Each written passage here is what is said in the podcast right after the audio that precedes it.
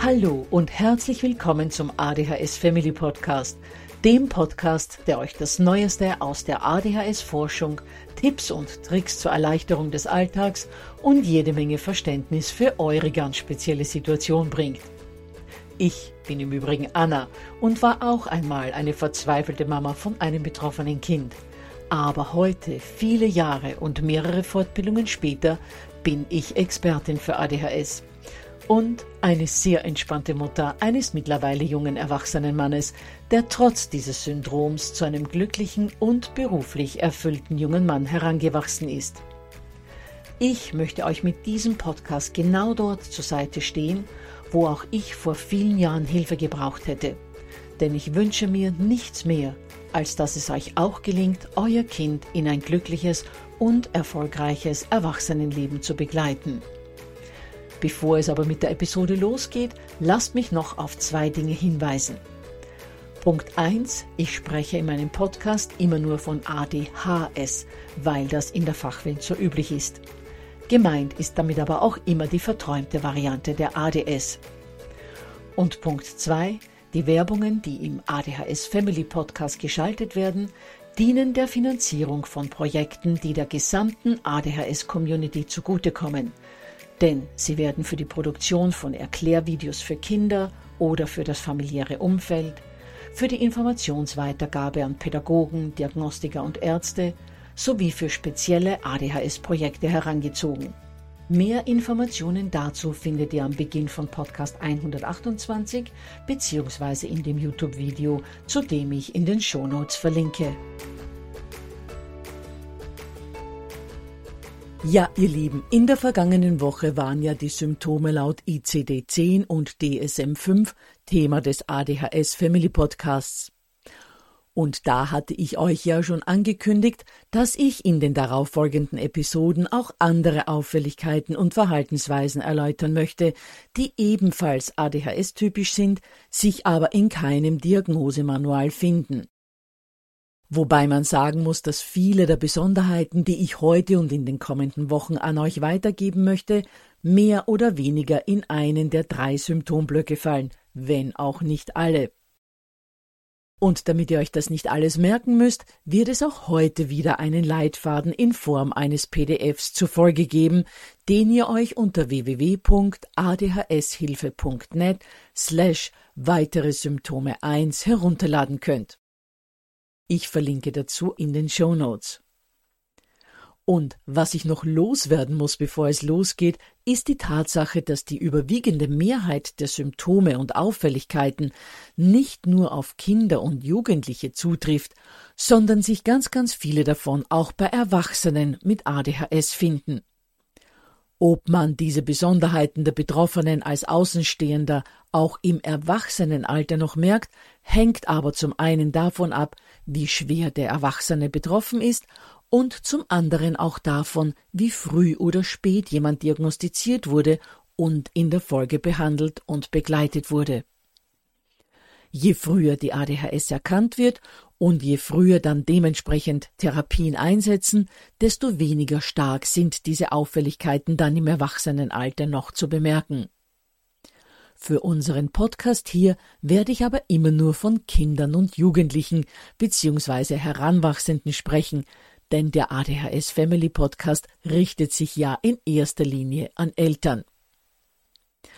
Gut, dann können wir auch schon in die Episode eintauchen. Für heute habe ich mir all jene Auffälligkeiten vorgenommen, die großteils in den Bereich des ersten Symptomblocks, nämlich den des Aufmerksamkeitsdefizits fallen. Da haben wir zum ersten den sogenannten Hyperfokus.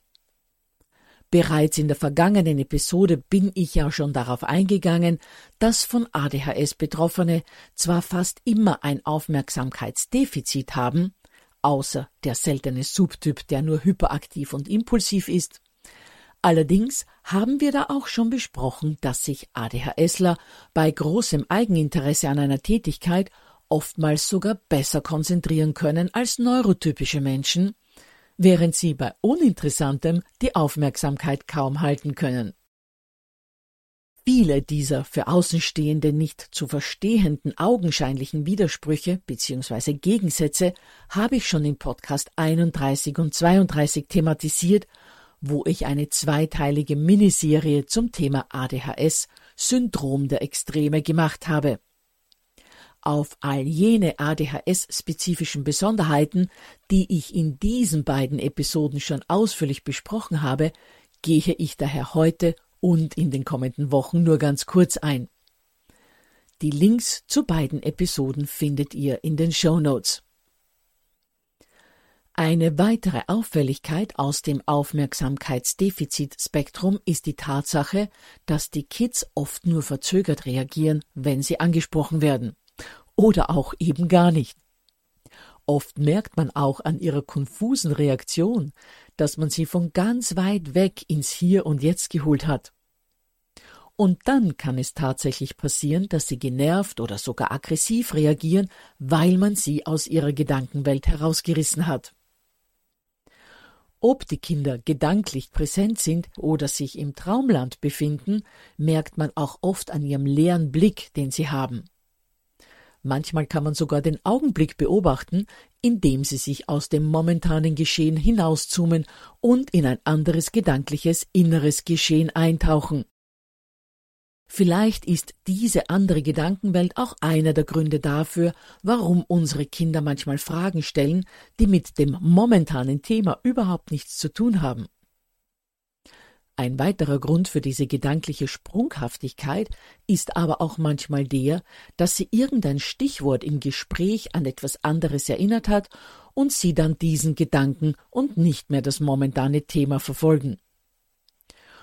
Und weil Kinder mit ADHS oftmals gar nicht wirklich geistig präsent sind, fragen sie dann häufig immer wieder dasselbe. Denn sie kriegen durch ihre Geistesabwesenheit gar nicht mit, was sie als Antwort bekommen haben und stellen dann oft noch zwei bis dreimal dieselbe Frage.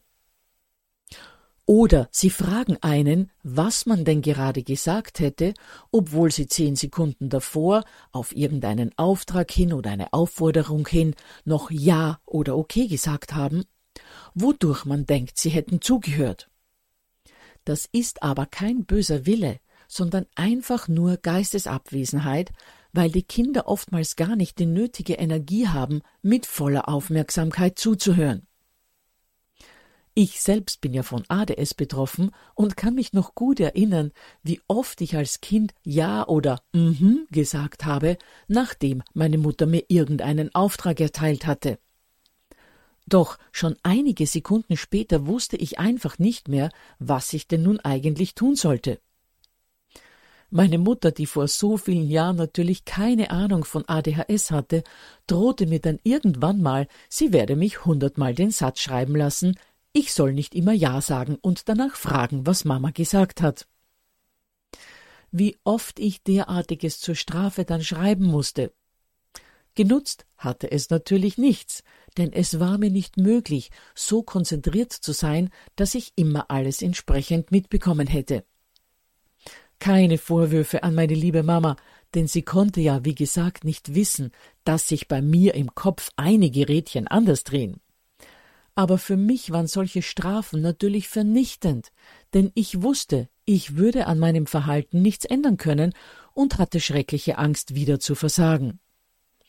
Nicht nur wegen der Strafe, die Horror für mich war, sondern auch, weil ich mich wie der letzte Depp fühlte, wenn ich mir einen simplen Auftrag keine zehn Sekunden merken konnte. Aus demselben Grund bekam ich auch ADHS-typisch Übergänge oder Änderungen in Routinen oft nicht mit. Während meine Schwester zum Beispiel sehr wohl wusste, dass der nächste Kinderarztbesuch bei einem anderen Arzt anstand, weil wir die Praxis gewechselt hatten, trabte ich nach der Schule gedankenverloren zum alten Arzt, und meine arme Mutter hatte einen halben Nervenzusammenbruch, weil sie dachte, mir sei etwas zugestoßen. Eine weitere ADHS-typische Verhaltensweise ist, dass Kinder, und auch da war ich keine Ausnahme, oftmals für sie Unwichtiges, weil Uninteressantes vergessen, wie zum Beispiel, dass der nächste Diagnosetermin am Mittwoch ansteht oder dass Nachbar Müller nun in diesem Altersheim wohnt. Andererseits kann es sein, dass betroffene Kinder sich oft Kleinigkeiten hervorragend merken, wie zum Beispiel, dass Tante Alma am vergangenen Weihnachten nach diesem schrecklichen Parfum gerochen hat, das die Dame, hinter der man gerade in der Warteschlange gestanden hatte, auch benutzen dürfte. Wieder ein Grund, wie auch schon in der letzten Episode erwähnt, sich den berühmten Satz Na bitte, wenn du willst, kannst du dir ja doch was merken, einzuhandeln. Aber selbst bei Interessantem, wie zum Beispiel beim Spielen, haben unsere Kids oft eine geringe Ausdauer. Entweder sie brechen ab oder sie gähnen und strecken sich, um so ihr Gehirn zumindest ein wenig aktiv zu halten. Am allerhäufigsten kann man diese Müdigkeitsanzeichen und Versuche, das Gehirn einigermaßen in Schwung zu halten, allerdings bei Hausaufgabensituationen beobachten. Und weil betroffene Kinder mit dem Aufrechterhalten der Konzentration und dem Aufmerksambleiben solch große Schwierigkeiten haben, darf es nicht verwundern, dass sie versuchen, geistige Anstrengungen von vornherein zu vermeiden. Derartige Tätigkeiten, allen voran wieder die Hausaufgaben und das Lernen für Klassenarbeiten, werden verschoben und verschoben, weil die Überwindung dieses anfänglichen Trägheitsmomentes einfach nicht gelingen will. Ich vergleiche das immer mit dem Anschieben eines Autos, das nicht anspringen will. Gerade die ersten paar Zentimeter bekommt man das Auto kaum vom Fleck. Aber wenn es dann mal im Rollen ist, muss man kaum mehr anschieben und es bleibt trotzdem in Schwung. Unterstützt eure Kids deshalb vor allem beim in die Gänge kommen. Der Rest klappt dann teilweise auch alleine. Aber nicht nur Hausaufgaben und Lernen sind geistig fordernd, auch Dinge wie sich ankleiden, den Ranzen packen oder den Tisch decken sind mental anstrengend für unsere Kinder. Denn es handelt sich dabei um langweilige Routinen, die neurotypische Kinder relativ schnell verinnerlicht haben, bei denen Kinder mit ADHS aber jeden Tag aufs Neue nachdenken müssen, weil sie tagtäglich mit so wenig Aufmerksamkeit bei diesen Tätigkeiten sind, dass die Abläufe, leinhaft gesprochen, einfach nicht in die tieferen Gehirnschichten eindringen wollen. Und ja, auch diese einfachen Tätigkeiten erfordern eine gewisse geistige Anstrengung. Denn zum Beispiel beim Ankleiden muss ich mir überlegen, ob ich zuerst das T-Shirt oder den Sweater anziehe, dann muss ich auch noch erkennen, wo vorne oder hinten ist, und bei manchen Kleidungsstücken ist das Innen vom Außen auch nicht sofort unterscheidbar. Im Gegensatz zu langweiligen Routinen ist Neues aber in der Regel hochinteressant für ADHSler. Sie probieren gern neue Dinge aus, versuchen sich gerne bei Tätigkeiten oder Sportarten, die sie noch nie verrichtet oder ausgeübt haben, kundschaften gerne neue Umgebungen aus und sind überhaupt ganz schnell für alles zu haben, was eine interessant anmutende Abwechslung zu sein scheint. Für all jene Kinder, die allerdings bereits Angststörungen entwickelt haben, trifft dies nur eingeschränkt zu. Dazu aber in einer der nächsten Episoden mehr. Manche von euch werden sich jetzt denken, aber wenn Kinder mit ADHS gerne Abwechslung mögen, wieso fällt meinem Kind dann der Wechsel von einer Tätigkeit zur anderen so schwer, beziehungsweise warum mag es keine Veränderungen? Nun, es ist ein Unterschied, ob ich eine ganz neue Sache oder Tätigkeit, wie beispielsweise eine neue Sportart kennenlerne, oder ob es sich um etwas handelt, das eine Änderung von Routinen bedeutet. Wenn zum Beispiel der Bus eine Fahrplanänderung hat oder der Arzt gewechselt wird, kann das großen Widerstand bei betroffenen Kindern auslösen, da sie beim Bus ohnehin schon Probleme hatten, sich die korrekte Abfahrtszeit zu merken und nun müssen sie wieder Energie damit verbraten, die neue Zeit in ihren Kopf zu kriegen. Und beim Wechsel von bekannten Personen zu neuen, egal ob das nun der Arzt, die Lehrkraft, ein Sozialarbeiter oder der Nachbar ist, müssen sie sich auf eine neue Person mit neuen Verhaltensweisen einstellen. Und gerade bei Menschen, mit denen sie länger zu tun haben werden, ist da auch immer noch die Angst, dass man mit denen nicht zurechtkommen könnte. Denn mit anderen gut auszukommen, ist ja nicht gerade eine Stärke von ADHSlern. Ähnlich verhält es sich bei Situationen, bei denen es um einen Übergang von einer weniger spannenden Tätigkeit zur nächsten langweiligen Aktivität geht.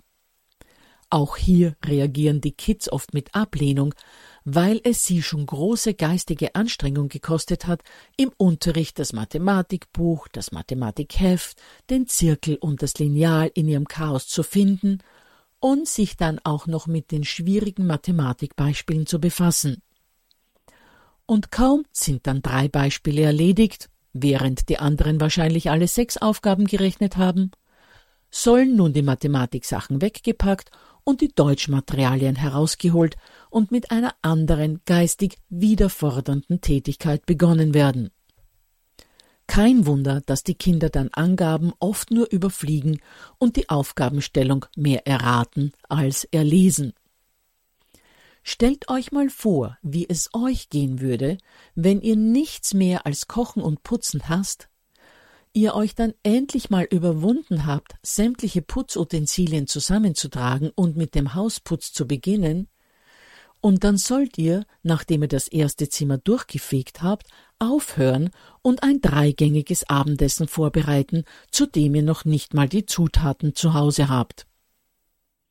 Oder es ist euch nichts mehr zuwider, als Berichte über eure Projekte zu schreiben, und kaum habt ihr den ersten Absatz für das letzte Projekt endlich zu Papier gebracht, fordert euch euer Chef auf, mal kurz zu unterbrechen und die wichtigen Bullet Points für die nächste Sitzung vorzubereiten.